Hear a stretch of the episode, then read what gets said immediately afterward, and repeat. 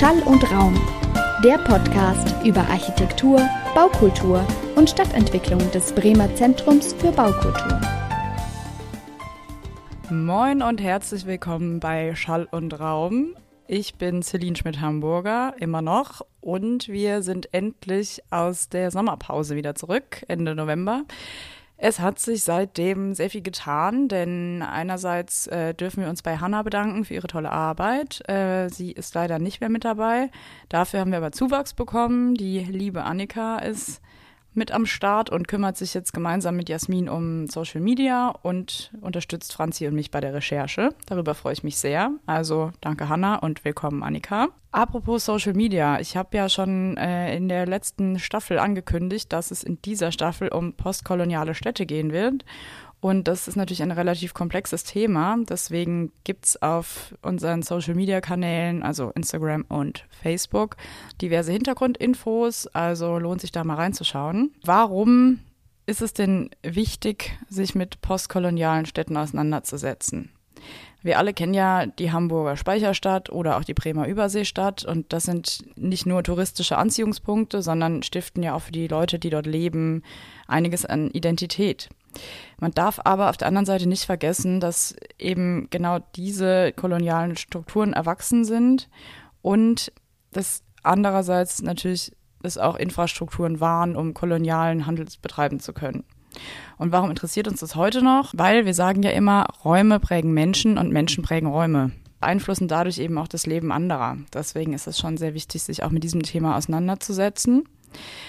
Dafür haben wir natürlich wieder drei super gute Episoden im Gepäck, die ab nächster Woche jetzt wöchentlich kommen bis Weihnachten. Und zum einen sprechen wir mit der Stadtforscherin äh, Dr. Noah K.H. über postkoloniale Stadtforschung und machen das Ganze aus der Perspektive der ehemalig kolonisierenden Länder und Städte.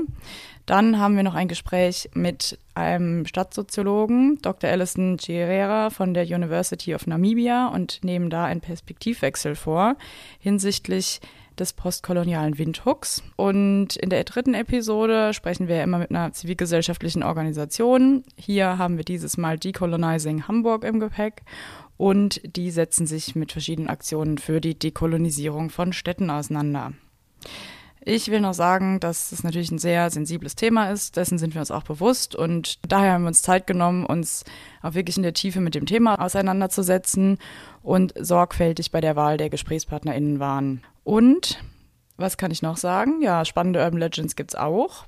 Und gleich geht's los mit dem Intro. Und dafür haben wir uns heute ein Interview rausgesucht beziehungsweise ich habe ein Interview geführt mit der Politik- und Kulturwissenschaftlerin Lilly Hasche aus Bremen.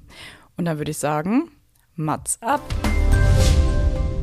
Lüderitzstraße, Waterbergstraße, Leutweinstraße, Leutweinplatz, Vogelsangstraße, Nachtigallstraße, Kamerunstraße, Graf Walderseestraße, Hedwig Heilstraße, Nettelbeckstraße, Togostraße, Togoplatz, Dualer Weg, Karl-Peters-Straße, Südweststraße.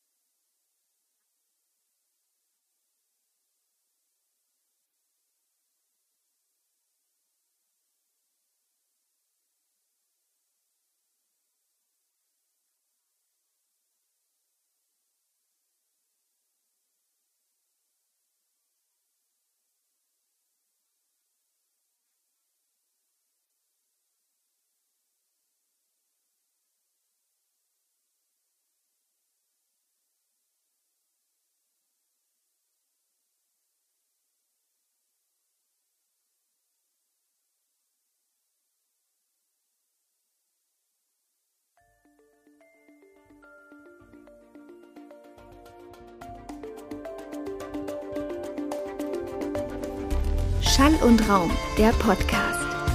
Idee, Konzept und technische Durchführung Celine Schmidt-Hamburger. In Zusammenarbeit mit Christian von Wissel, Jörn Schaper und Frank Peters. Sprecherin und Recherche Franziska Ass. Social Media Jasmin Roloff-Omari.